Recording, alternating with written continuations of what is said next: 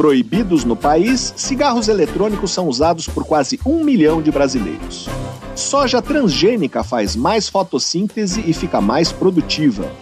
Fóssil do Zimbábue é o dinossauro mais antigo encontrado na África. Está no ar Pesquisa Brasil. Pesquisa Brasil, uma parceria Revista Pesquisa FAPESP e Rádio USP. Apresentação Fabrício Marques. Olá, sejam bem-vindos ao Pesquisa Brasil, o programa de rádio e podcast da revista Pesquisa FAPESP. Eu sou Fabrício Marques, editor de política da revista, e no programa de hoje nós vamos falar sobre o avanço dos dispositivos eletrônicos para fumar, mais conhecidos como cigarros eletrônicos. Pesquisas recentes mostraram que, apesar de terem uma formulação diferente da dos cigarros comuns, os cigarros eletrônicos também trazem danos à saúde e podem ser a porta de entrada para o tabagismo.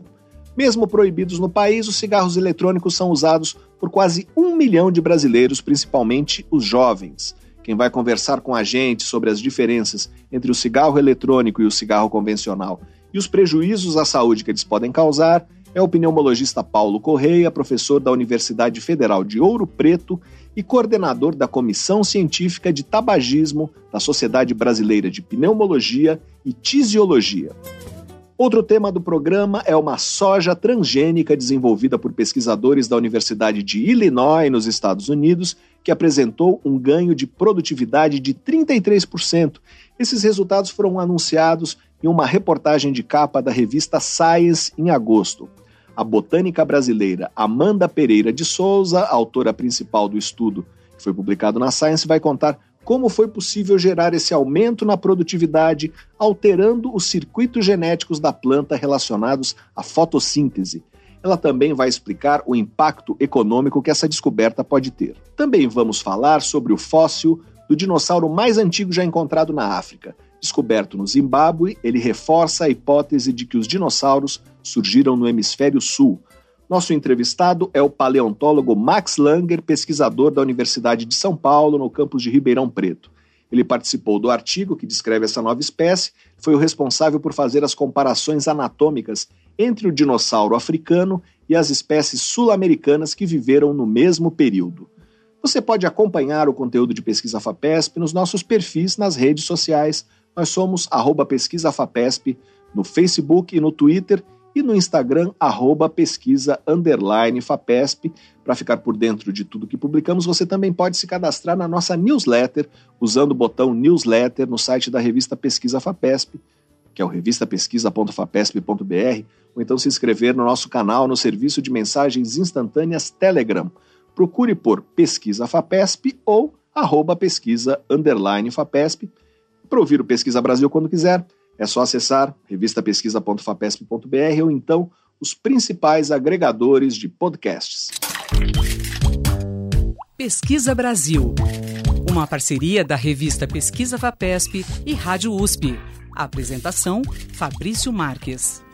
Pesquisadores da Universidade Yale, nos Estados Unidos, conseguiram reavivar parcialmente células em diferentes órgãos de porcos uma hora após o coração dos animais parar de bater.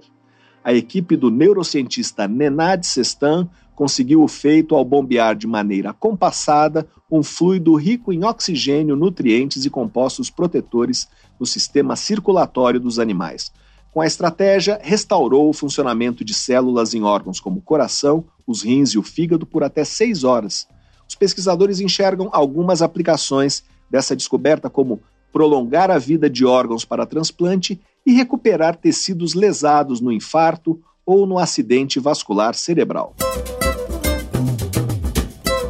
Pesquisa Brasil. Entrevista. Criados nos anos 2000, os cigarros eletrônicos, ou VAPs, foram apresentados como uma alternativa menos danosa ao hábito de fumar por não queimarem o tabaco, eles não produzem fumaça nem liberam o monóxido de carbono e alcatrão, que são dois dos ingredientes mais nocivos à saúde associados ao tabagismo convencional.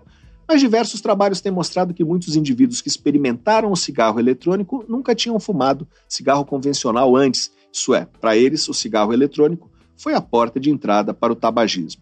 No Brasil, esses dispositivos são proibidos desde 2009 e, em julho desse ano, a Anvisa manteve a proibição da importação e venda no país. Apesar da proibição, dados indicam que quase um milhão de brasileiros têm o hábito de usar cigarros eletrônicos, principalmente entre a população jovem. Nós vamos conversar agora por Skype com o pneumologista Paulo Correia. Ele é professor da Universidade Federal de Ouro Preto, a UFOP, e coordenador da Comissão Científica de Tabagismo da Sociedade Brasileira de Pneumologia e Tisiologia. Ele vai falar sobre o uso de cigarros eletrônicos e os prejuízos à saúde que eles podem causar, incluindo uma doença recém-descrita, a EVALE, que causa lesões similares às da Covid-19 nos pulmões Olá, professor, seja bem-vindo ao Pesquisa Brasil. Muito obrigado por participar do programa. Olá, Fabrício. Um prazer estar aqui com você e trazendo esclarecimentos importantes para os nossos ouvintes. Professor, os cigarros eletrônicos foram apresentados como uma alternativa mais segura ao hábito de fumar. Uh, mas as pessoas estão se iniciando no tabagismo pelos cigarros eletrônicos, não é isso? Quais são as implicações disso? Exatamente, Fabrício. O que acontece é que o cigarro eletrônico, quando foi apresentado lá no início dos anos 2000, 2003, mais especificamente, por Hong Lin, que é um farmacêutico chinês que era extremamente dependente da, da nicotina, ele tentou desenvolver o cigarro eletrônico para poder ficar livre da própria adicção. E os cigarros eletrônicos, assim como os cigarros convencionais, eles foram divulgados com um monte de mitos e incorreções a seu respeito. Vários desses mitos estão presentes, inclusive, em discursos, em filmes. Por exemplo, existe um filme com a, com a Angelina Jolie, que ela está indo para Veneza, e aí ela, ela encontra com o Johnny Depp no vagão, e o Johnny Depp fala que é só vapor de água. No David Letterman, por exemplo, Catherine Hegel, está disponível no YouTube das pessoas verem, ela fala que ela estava só umidificando o ambiente. Então, não, gente. Cigarros eletrônicos não são só vapor de água. Existe um trabalho seminal em outubro de 2001, 2021, perdão, feito por Carsten Prass, uma pesquisadora da área de engenharia ambiental de Hopkins, nos Estados Unidos, onde ela mostra que os cigarros eletrônicos são um meio extremamente e mais que poluído, um meio é, em que é ignorada a grande parte das substâncias que estão presentes. Então, são quase duas mil substâncias químicas foram detectadas pela análise dela, mas assim, existem quase duas mil, mas quais são essas substâncias? A maior parte das substâncias são ignoradas. A quantidade de nicotina nesses produtos é extremamente elevada, então produz uma adicção muito poderosa, e essa adicção, a indústria cuidou que ela fosse feita nos mesmos moldes que foi aprendido com o cigarro convencional. Ou seja, no cigarro convencional existe propileno glicol que também gera acetaldeído. O acetaldeído é uma substância que reforça o poder de adicção, ou seja, de provocar dependência do cigarro eletrônico, de forma que o cigarro eletrônico não é uma alternativa segura, não é só vapor de água, ele tem altas quantidades de nicotina. Quando se aumenta a nicotina, se aumenta a quantidade de partículas ultrafinas então, ok, não tem monóxido de carbono, o monóxido de carbono é a substância relacionada principalmente com o risco cardiovascular, mas as partículas ultrafinas estão em altíssimas concentrações nos cigarros eletrônicos. E nós sabemos que as partículas ultrafinas, um pequeno aumento de partícula ultrafina promove um grande aumento do risco cardiovascular. Então, não, definitivamente os cigarros eletrônicos não são só vapor de água, são quase duas mil substâncias e eles são seguros. Nós estamos conversando com o pneumologista Paulo Correia, professor da Universidade Federal de Ouro Preto e coordenador da Comissão Científica de Tabagismo da Sociedade Brasileira de Pneumologia e Tisiologia. Professor, é, como se comparam os riscos à saúde do cigarro tradicional e do cigarro eletrônico? Quais são os malefícios? Falando resumidamente, a gente poderia dizer o seguinte: a gente consegue detectar várias das substâncias que estão presentes no cigarro convencional também na fumaça do cigarro eletrônico. O termo vapor é enganoso, porque não é só vapor de água, a gente deve, deve usar o termo aerossol. Então, por exemplo, se nós temos formaldeído na fumaça do cigarro convencional, nós temos formaldeído também na fumaça do cigarro eletrônico. Não interessa que o formaldeído esteja em concentrações menores. O formaldeído é um cancerígeno grau 1 pelo IARC, ou seja, comprovadamente causador de câncer para seres humanos. Então, um carcinogênio do grau 1 do IARC, você não pode ter nenhuma exposição a ele. Então, se sabe, por exemplo, que os cigarros eletrônicos têm os mesmos riscos cardiovasculares, angina, infarto, derrame, e de fato já existem estudos mostrando que os usuários desses produtos desenvolvem esses desfechos mais precocemente que os usuários de cigarros convencionais, e ainda temos os riscos né, específicos dos cigarros eletrônicos. Então, assim, só para fechar os cigarros convencionais, os cigarros eletrônicos, eles causam DPOC do mesmo jeito, câncer de pulmão do mesmo jeito, etc. Agora, o cigarro eletrônico, ele tem metais. Então, esses metais, eles vão no aerossol que vai para o fumante. Então, por exemplo, níquel, latão, estanho, cobre, então, um monte de desses metais estão no cigarro, no vapor, no aerossol melhor dizendo, dos cigarros eletrônicos. Então, o níquel, por exemplo, está duas a cem vezes maior nos cigarros eletrônicos do que nos usuários de cigarros convencionais e provoca câncer de pulmão e câncer de seios paranasais. Assim como a EVALE, que é uma doença respiratória aguda grave, que nós podemos, então, conversar também a respeito dela. Nós vamos falar mais adiante sobre a EVALE, mas agora eu queria saber por que os jovens é, são os principais adeptos desses dispositivos. Tem alguma característica dos VAPs é, que estimule esse vínculo com jovens? Existe uma característica da adolescência que, que explica essa relação. Então, o jovem é imediatista na obtenção do, do, do prazer, ele, para obter o prazer e mais para se inserir num grupo, a inserção no grupo é uma das características da juventude. Então, ele minimiza os riscos, ele maximiza, ele acha que ele tem capacidade de de parar a qualquer momento, eu não sou viciado, eu paro quando eu quiser. Então a experimentação, ela tem muito a ver com a visão de mundo do adolescente. E a própria indústria do cigarro, ela aprendeu a fazer o modelamento dos jovens. Os jovens de 10 a 17 anos são modelados pelos jovens de 18 a 24 anos de idade.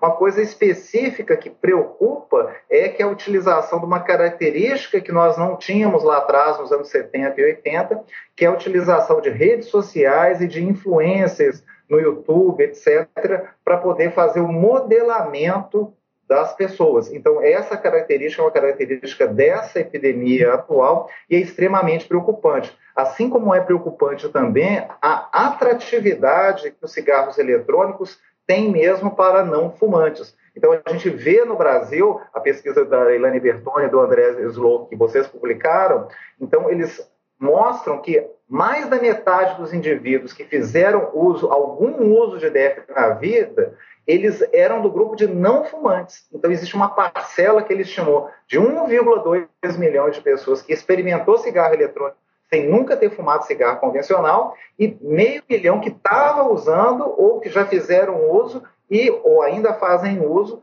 que nunca tinham fumado cigarro convencional. Então, essa atratividade através desse menu, são mais de 20 mil tipos de sabores, o fato da fumaça aparentemente não ser densa, né, dos mitos que foram disseminados pelos influencers que é só vapor de água, tudo isso é muito preocupante. A gente sabe que tem estudos mostrando que triplica ou até quadruplica as chances de iniciação no cigarro convencional. Então, os cigarros eletrônicos são uma enorme preocupação para a comunidade de controle do tabaco e nicotina do Brasil e do mundo.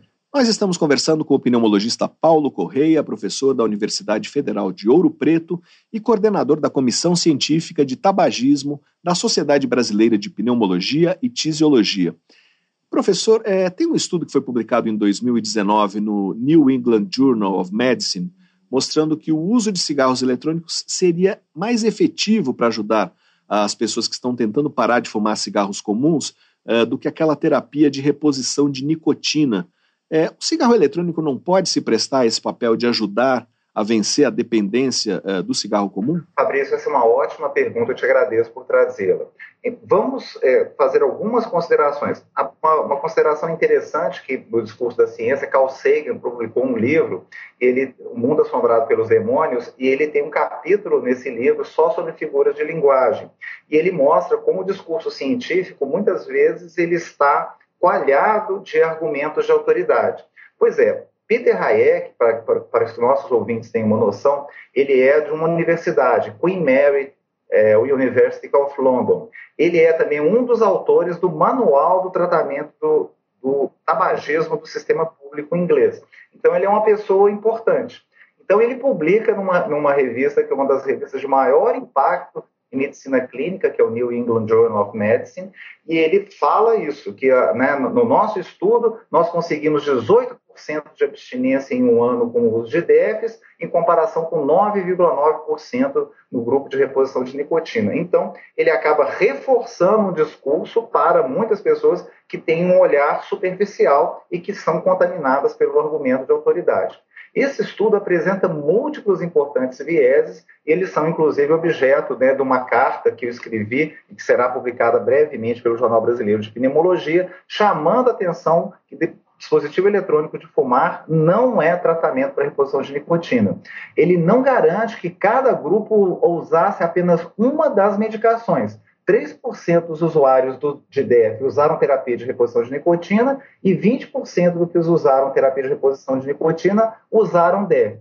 Não havia qualquer método objetivo para avaliar a aderência. Os responsáveis pelo suporte comportamental conheciam os grupos a que os pacientes pertenciam, portanto, não era um estudo cego, né, e não foi feita a intention to treat analysis. Além disso, né, já temos meta-análises que mostram a eficácia da terapia de reposição de nicotina em um ano, e as, essas meta-análises mostram que as, as taxas de sucesso são de 19,8% com um ano. Então, vejam que a, a, o grupo de reposição de nicotina nele foi baixo, por causa desses todos esses vieses para dar a impressão que cigarro eletrônico era muito bom. Além do mais, cigarro eletrônico é cigarro, ele mantém aqueles aspectos comportamentais e sociais, é uma coisa que continua sendo inalada e é, está na mão da mesma indústria. Portanto, cigarro eletrônico é cigarro, cigarro eletrônico não é para cessação de tabagismo, é para continuar a dependência à nicotina com o dispositivo todo maquiado, que parece mais bonitinho e que parece seguro, mas não é. A gente compara os cigarros eletrônicos é, com reposição de nicotina. É, Para o ouvinte que não está familiarizado, de que forma é feita a reposição de nicotina nesses grupos de controle? Então, te... quando se faz um ensaio clínico randomizado, os pesquisadores têm que dividir os pacientes em dois grupos. O grupo da intervenção, ele recebe a intervenção que está sendo estudada. No caso do Peter Hayek, ele estava estudando dispositivo eletrônico para fumar como alternativa ao tratamento padrão. O tratamento padrão é a utilização de reposição de nicotina mais tratamento comportamental. A reposição de nicotina pode ser feita através do uso de pastilhas ou gomas e adesivos. Inclusive, eles podem ser associados.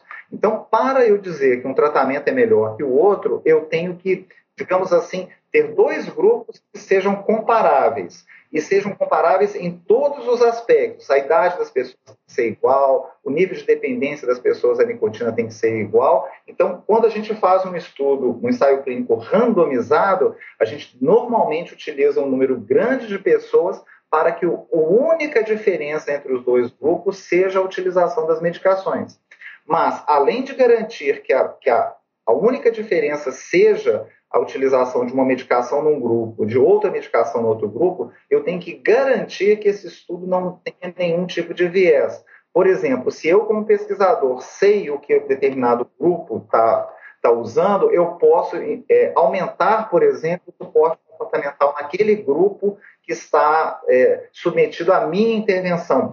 Então, eu começo a desbalancear. Então, esse estudo é extremamente preocupante exatamente por causa disso existem muitos vieses que fizeram com que a reposição de, é, de nicotina, entre aspas, pelo DEF, fosse melhor do que a reposição de nicotina, que foi muito pior do que ela, do que ela é em estudos de tratamento de tabagismo. Então, assim, 61 estudos foram usados por um pesquisador que chama Rosen para poder ver essa taxa de sucesso da reposição de nicotina. Então vejam que a taxa de sucesso de reposição de nicotina no estudo de Hayek é menos da metade da habitual, mostrando mais uma vez quão viesado esse estudo e o pior, esse estudo tem sido utilizado pela indústria do tabaco dizendo que o sistema inglês contempla a utilização de dispositivos eletrônicos para fumar, que não tem problema nenhum, e tem, tem vários problemas. Nós estamos conversando com o pneumologista Paulo Correia, professor da Universidade Federal de Ouro Preto e coordenador da Comissão Científica de Tabagismo da Sociedade Brasileira de Pneumologia e Tisiologia. Professor, queria falar agora sobre a EVALI, é uma doença descrita recentemente relacionada ao uso de cigarros eletrônicos. Quais são os sintomas? O que se sabe sobre ela? A EVALI, a doença respiratória aguda grave associada aos dispositivos eletrônicos para fumar, ela foi descrita em 2019. Ela foi descrita, inclusive, no New England Journal of Medicine, naquele, naquele, ah, naquela revista que o Peter Hayek publicou. A EVALI, ela se apresenta de uma forma muito semelhante à COVID, e, de fato, ela ficou eclipsada pela COVID. Eu estava no Congresso Europeu quando os pesquisadores americanos foram no Congresso Europeu de Pneumologia da Sociedade Respiratória Europeia mostrar os dados de EVALI e mostrar também as substâncias que eles imaginavam que estavam associadas à, à, à questão. A EVALI ela apresenta-se como uma doença febril aguda que tem tosse e dispneia, pode ter náuseas, vômitos. Então essa essa doença ela é muito semelhante, inclusive do ponto de vista tomográfico à Covid-19 e ela ficou eclipsada pela Covid. Basicamente, vocês lembram, no início da pandemia, especialmente no Brasil, nós não tínhamos acesso à determinação, não é? Não tinham testes rápidos moleculares, não tínhamos PCR para, para a Covid, e basicamente a gente consegue separar uma coisa da outra fazendo né, PCR para influenza e para Covid-19, quando o PCR é negativo para esses dois vírus e o paciente tem exposição ao cigarro eletrônico, a gente consegue fechar o diagnóstico de EVALI. Então, vários pacientes que foram tratados como Covid, eles na realidade tinham tido doença pelo cigarro eletrônico. Nos Estados Unidos, existe um sistema de notificação do CDC e a gente tem centenas de casos de EVALI documentados. Aqui no Brasil, a Anvisa não fez um sistema de notificação. A Sociedade Brasileira de Pneumologia e Fisiologia, ela tem, estou Anvisa, olha, não pode deixar de ter o sistema de notificação. Ela fez um, um, um sistema de notificação que é voluntário. Então, você imagina, Fabrício, na pandemia, o médico cheio de questões para poder tratar, as UTIs lotadas, cheio de paciente grave. Se você tem uma notificação, ah, eu acho que esse caso aqui era, era EVALE mas você tem 200 milhões de coisas para fazer, 300 pacientes graves, você acaba não fazendo a notificação. A EVALI é uma causa de ah, morte, além dos, assim, aquela brincadeira que quando não mata, aleja, não é? Então o paciente pode ficar com sequelas importantes em função pulmonar.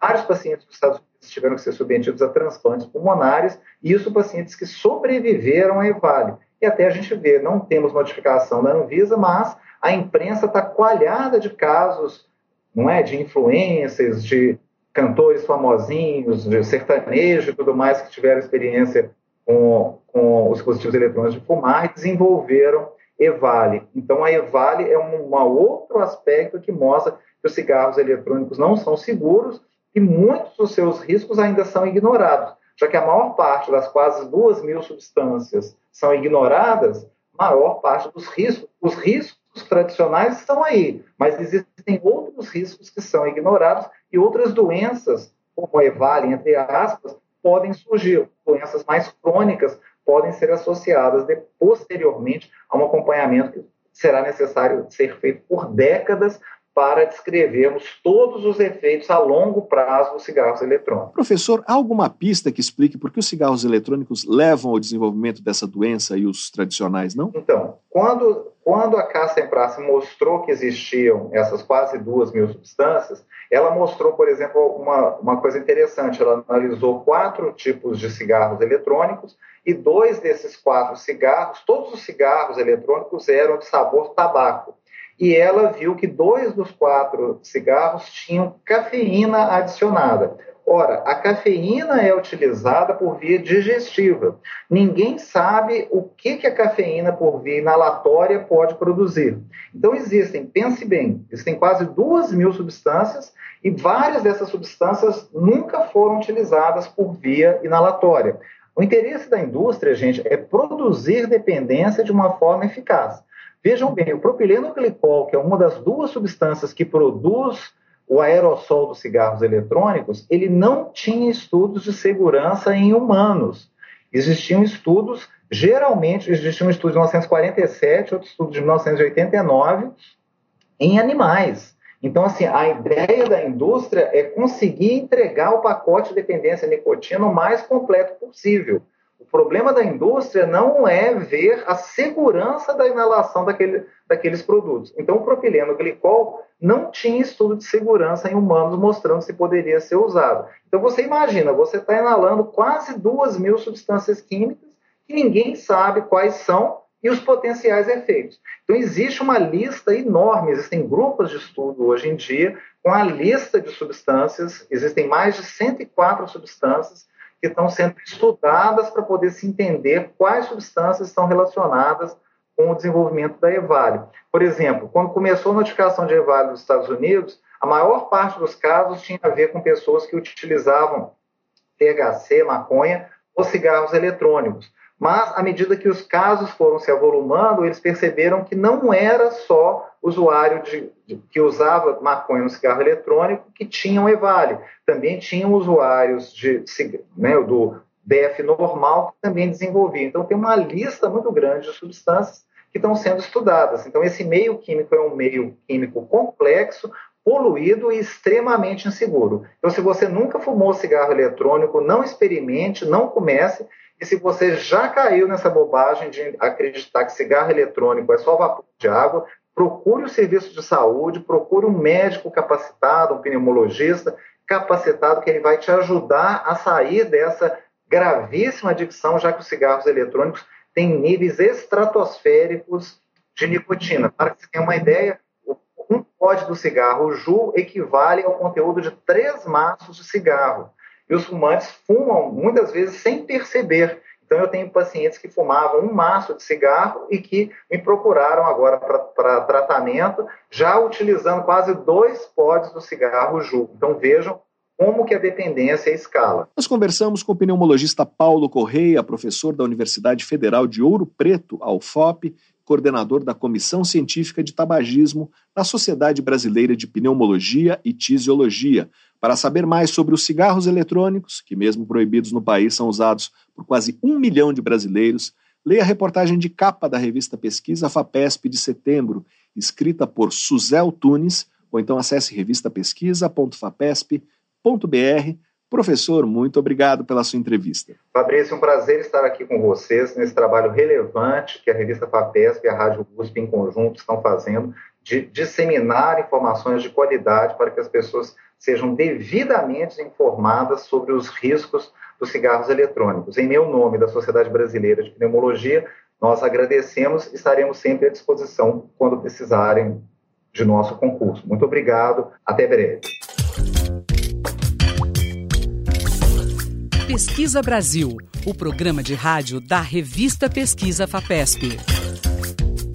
A falta de água está por trás dos conflitos civis que provocaram a queda de Mayapan, a maior capital maia dos séculos 13 e 14, localizada na península de Yucatán, no México.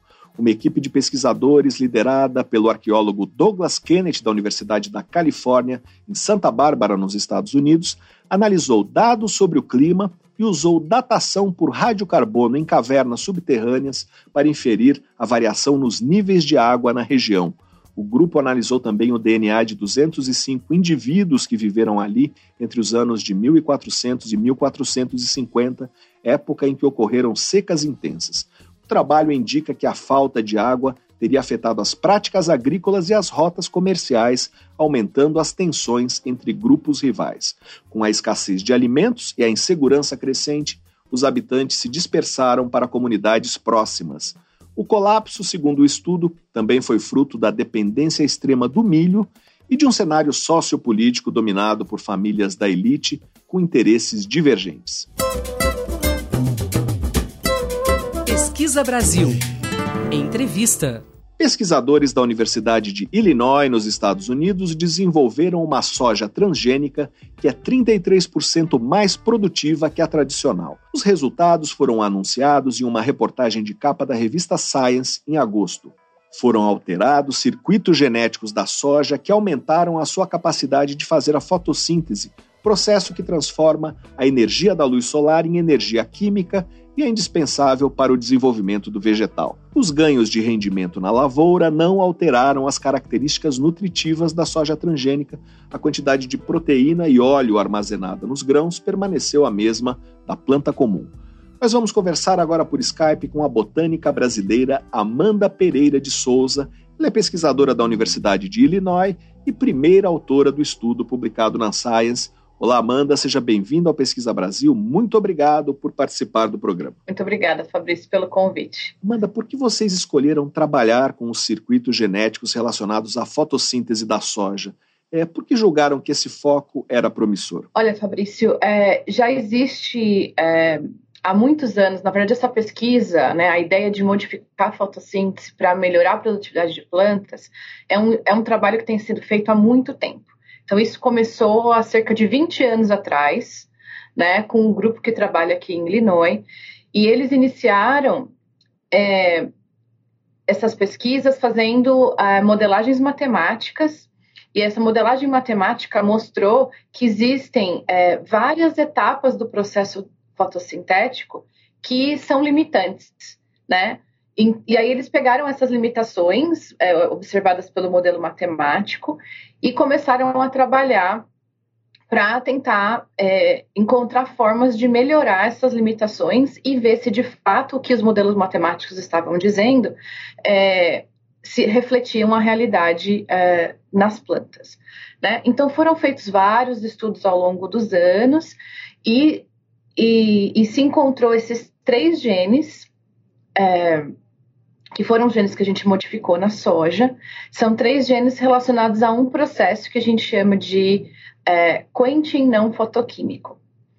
E esse processo é, é, é comum em todas as plantas, né? E, e, o que acontece é esse, esse mecanismo ele protege as plantas com é, ele, ele protege da alta radiação luminosa. Então, quando a planta está em alta intensidade luminosa, é, é, é, muita energia para a planta, planta lidar. Então, esse mecanismo de, fotos, de corrente não fotoquímico ajuda essa dissipação de excesso de energia. No entanto, quando a planta é, passa por uma situação de sombra, ou seja, quando existem nuvens passando no céu, ou quando o vento movimenta as folhas e passa nessa essa transição de alta intensidade luminosa para baixa intensidade luminosa, a luz não é mais um fator que, é, na verdade, a luz passa a ser um fator limitante para o processo fotossintético. E esse mecanismo que dissipa essa energia, ele continua ligado, né? Então, é, em vez da planta utilizar essa energia para o processo fotossintético, ela continua dissipando por alguns minutos. Então, esses genes, o que foi feito, uh, o que foi feito é a gente acelerou, a gente superexpressou esses genes para acelerar esse processo de transição quando a luz, quando a planta transiciona de alta intensidade luminosa para baixa intensidade luminosa. E, e a escolha da soja, obviamente, foi uma escolha por conta da importância econômica da soja. Essa alteração relacionada à fotossíntese já tinha sido feita em outras plantas? É, o que vocês fizeram com a soja já tinha sido testado antes? É, então, na realidade, quando começaram os estudos, o primeiro, o primeiro, a primeira planta que foi modificada foi o tabaco. Então, o projeto que a gente trabalha, a gente usa o tabaco como um modelo experimental né? Assim como o Arabidopsis, é, que é considerado o rato de laboratório, né, da, dos botânicos, o tabaco foi o nosso rato de laboratório é, dentro do projeto. Então, isso primeiro foi visto em tabaco. É, só que, obviamente, o objetivo do projeto é trabalhar com plantas de importância econômica, de importância econômica para a alimentação. E, então, a gente, uma vez que teve a prova de conceito em tabaco, a gente, a gente passou a traduzir né, essa mesma essa mesma melhora que foi vista em tabaco para outras espécies, começando pela soja. Nós estamos conversando com a botânica brasileira Amanda Pereira de Souza, pesquisadora da Universidade de Illinois, nos Estados Unidos. É, o ganho de produtividade se expressou como? Os grãos são maiores, é, mais numerosos? É, como se compara a soja modificada com a tradicional? É, as plantas, no geral, produziram mais sementes do que as plantas não transgênicas.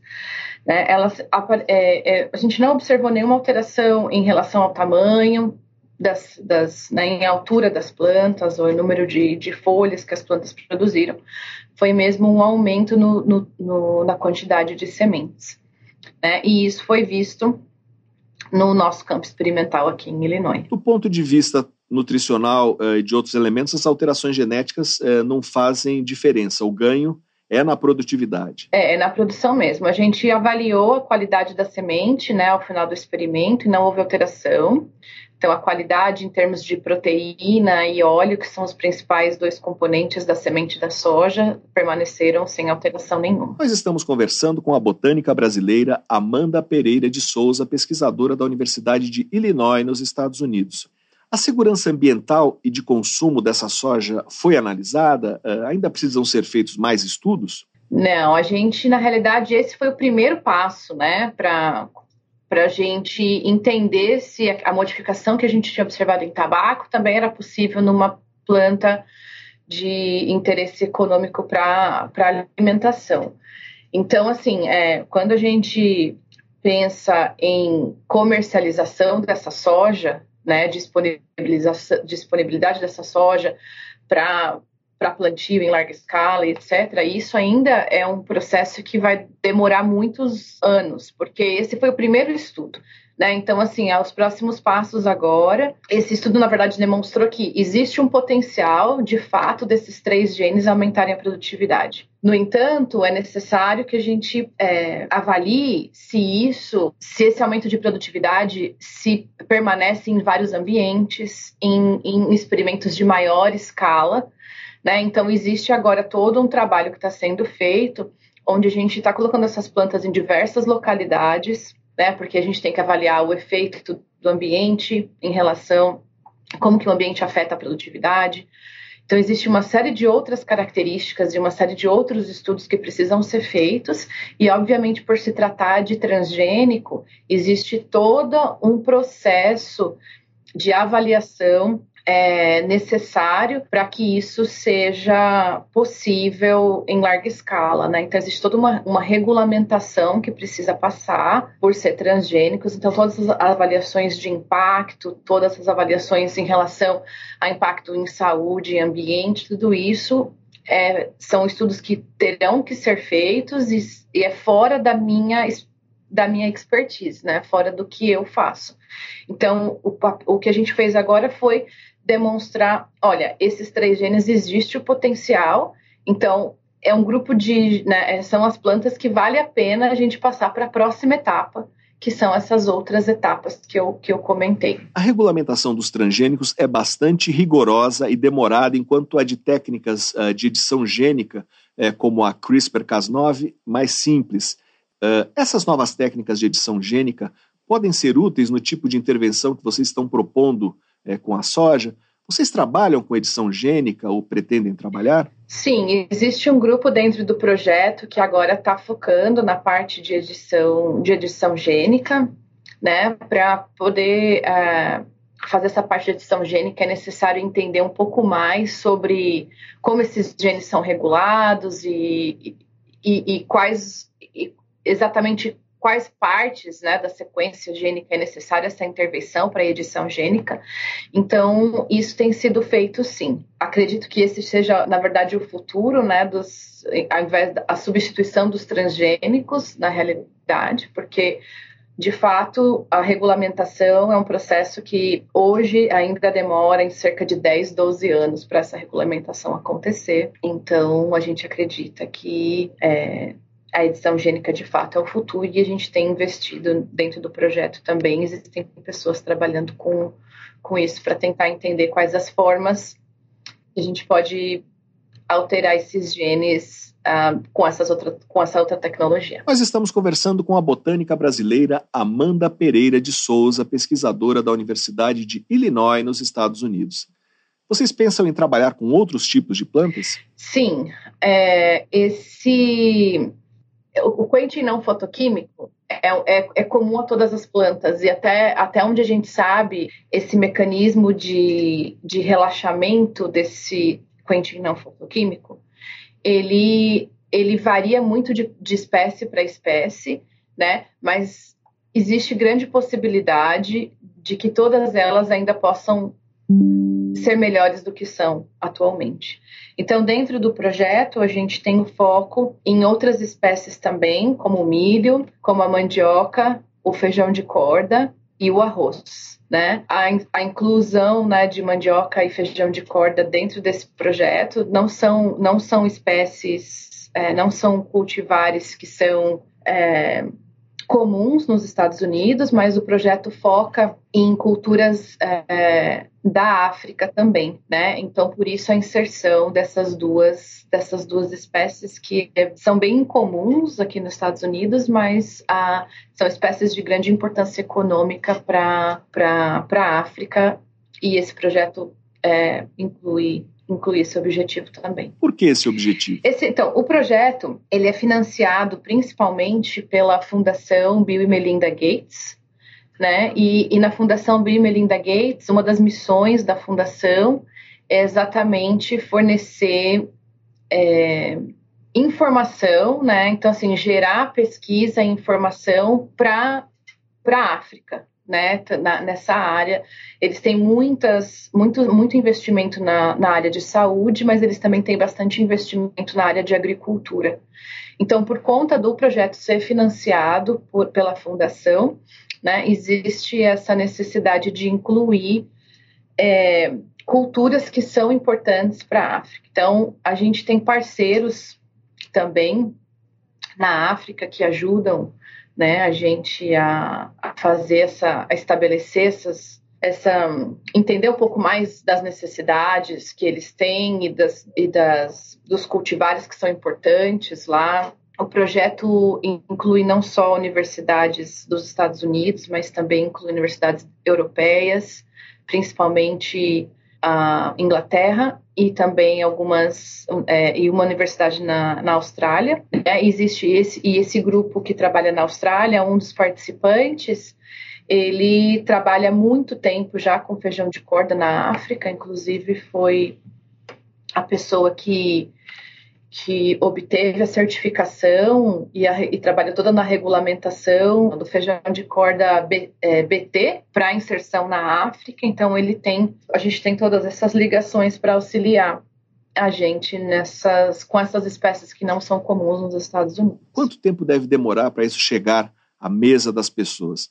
Eu entendo que ainda há muitas etapas e obstáculos a vencer, mas em que horizonte de tempo se imagina que poderemos ter uma aplicação comercial? Olha, a gente assumindo que, que essa tecnologia, né, que essas plantas realmente vão passar por todos os testes de maneira eficiente vão, e vão ser comercialmente viáveis, acredito que entre 10 e 15 anos. Nós conversamos com a botânica brasileira Amanda Pereira de Souza, pesquisadora da Universidade de Illinois, nos Estados Unidos. Para saber mais sobre o desenvolvimento de um tipo de soja transgênica que apresentou um rendimento 33% maior graças ao aumento da sua capacidade de fotossíntese, leia a reportagem de Marcos Piveta na edição de setembro da revista Pesquisa FAPESP, ou então acesse revistapesquisa.fapesp.br Amanda, muito obrigado pela sua entrevista. Muito obrigada, Fabrício. Você ouve Pesquisa Brasil. apresentação: Fabrício Marques.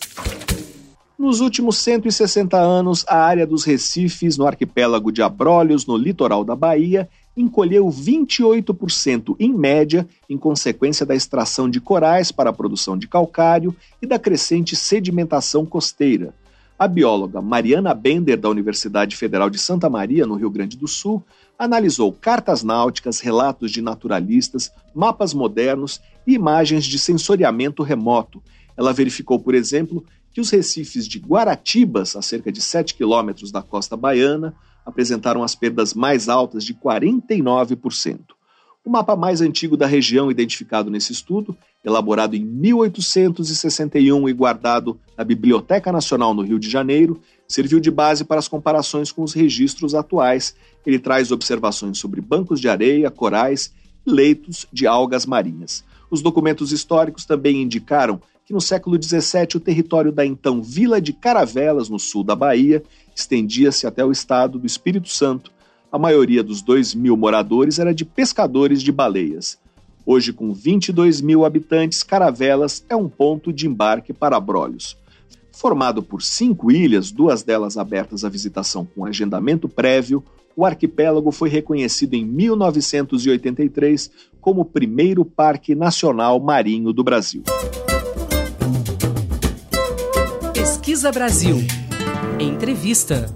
Um fóssil de dinossauro descoberto no Zimbábue em 2017 e descrito em agosto na revista científica Nature é o dinossauro mais antigo já encontrado na África. A espécie viveu há 230 milhões de anos, no mesmo período dos primeiros exemplares desse grupo achados no Brasil e na Argentina. Isso reforça a hipótese de que os dinossauros surgiram no hemisfério sul. Na época em que essas espécies viveram, todos os continentes atuais estavam unidos em um único antigo supercontinente, a Pangeia. Para falar sobre essa descoberta e suas implicações, nós vamos conversar agora por Skype com o paleontólogo Max Langer, da Universidade de São Paulo, campus de Ribeirão Preto. Ele é um dos coautores do artigo que descreve a nova espécie e foi o responsável por fazer as comparações anatômicas entre o dinossauro africano e as espécies sul-americanas que viveram no mesmo período. Olá, professor, seja bem-vindo mais uma vez ao Pesquisa Brasil. Muito obrigado por participar do programa. Bom dia, eu que agradeço. Professor, queria começar falando dessa nova espécie de dinossauro encontrada no Zimbábue. É, quais são as características dela? É, como a maior parte dos dinossauros mais antigos, eles não são animais gigantescos, como a maior parte das pessoas pensa nos dinossauros, né? Era um animal que ia ter aí, no máximo, uns dois metros de comprimento, talvez um metro de altura. Era um animal, então, de tamanho médio, uh, bípede uh, e herbívoro. Né? Ele já tinha algumas características que depois a gente vai ver naqueles dinossauros gigantescos, que eram quadrúpedes, tinham um pescoço longo e uma cabeça pequenininha, né? são sauropodomorfos. Esse dinossauro novo ele é do grupo dos sauropodomorfos, já tinha esse pescoço alongado, essa cabeça reduzida, mas ainda em um tamanho relativamente pequeno. O fóssil estava bem preservado? Muito bem preservado, assim, ele lembra muito, mas realmente muito os fósseis que a gente encontra lá no Rio Grande do Sul. A ponto assim de alguns colegas que viram fotos ficar brincando, nossa, eles levaram um fóssil gaúcho lá para o Zimbábue, né? De tão que é, é semelhante à preservação. É uma preservação muito boa, né? Você tem um esqueleto parcial, talvez uns 70% dele preservado, com partes do crânio, que é importante para a identificação. Né? Uh, e isso é incomum. Né? Na verdade, a gente tem também alguns outros ossos desse mesmo animal, mas o mais importante foi esse esqueleto parcial que foi coletado. Nós estamos conversando com o paleontólogo Max Langer, pesquisador da Universidade de São Paulo, no campus de Ribeirão Preto. É, a descoberta não foi por acaso, não é isso, professor? Os paleontólogos sabiam o que estavam procurando. É, na verdade, essa história é interessante porque ela remete àquela ideia que muito progresso pode ocorrer se a gente foca os trabalhos de campo, os trabalhos exploratórios em hipóteses que juntam aí idade, paleogeografia, paleoambientes. Né? O que, que eu quero dizer com isso? A gente sabia que mais ou menos nessa época, né, pelas, uh, pelos registros que a gente tem no Brasil e na Argentina, e também na Índia, apesar de lá ser menos abundante, que nessa época a gente tem os primeiros dinossauros que se conhece. Né? Uh, e o sul da África né, era uma lacuna paleogeográfica entre a América do Sul e a Índia. A gente tem que lembrar que na época tudo era conectado, era uma única massa de terra, então você poderia caminhar entre a Argentina e a Índia, passando ali pelo sul da África e quase nada se conhecia do sul da África. O problema é que as rochas dessa região elas não eram exatamente da mesma idade. Uma das poucas bacias que tinham rochas dessa idade é essa de Cabora Bassa, lá no norte do Zimbábue, e já haviam alguns registros de vertebrados, de outros fósseis por lá. Então era aquela ideia, ah, em termos de tempo, é na idade certa, em termos geográficos, é a idade certa. Os paleoambientes que estão representados nessa unidade rochosa também eram condizentes. Então, pronto, esse é um excelente local para se procurar os mais antigos dinossauros. Né? E isso foi feito pela equipe lá da Virginia Tech University e, bom, eh, tiveram, obviamente, um pouco de sorte de achar o esqueleto quase completo, mas a ideia de ter ido para lá foi embasada em hipóteses né, que direcionaram a investigação. Professor, a descoberta reforça a ideia de que os dinossauros surgiram no hemisfério sul do planeta.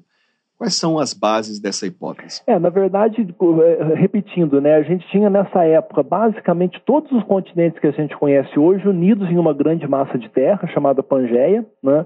mas obviamente essa massa de terra gigantesca se estendia, é como se fosse um, um, um, uma letra C, assim, se estendendo norte norte para o sul, né, formando uma, uma mistura meio curva, assim, né. E nessa época, né, mais ou menos 230 milhões de anos, a, a gente tem rochas, obviamente, em todas as partes do Pangeia. Mas aquelas do hemisfério norte, né, elas não têm dinossauros, né, enquanto aquelas do hemisfério, do hemisfério sul, como eu já falei, Brasil, Argentina, Índia e agora no Zimbábue, têm os dinossauros. Então, assim, não é uma questão de entender do porquê que os dinossauros surgiram aqui. É basicamente uma constatação. A gente tem as rochas mais antigas com dinossauros nessa região, né? Uh, então a origem do grupo muito provavelmente se deu aqui. A gente tem algumas características climáticas interessantes, porque nessa faixa né, paleogeográfica uh, uh, que se estendia de novo da Argentina até a Índia, né, é, era uma faixa temperada né, e bastante úmida pelos os dados geológicos que a gente tem. Então, provavelmente, por algum motivo que a gente ainda não, não conhece, né, provavelmente esse tipo de ambiente foi favorável né, ao surgimento dos dinossauros. E para o norte, o ambiente era diferente.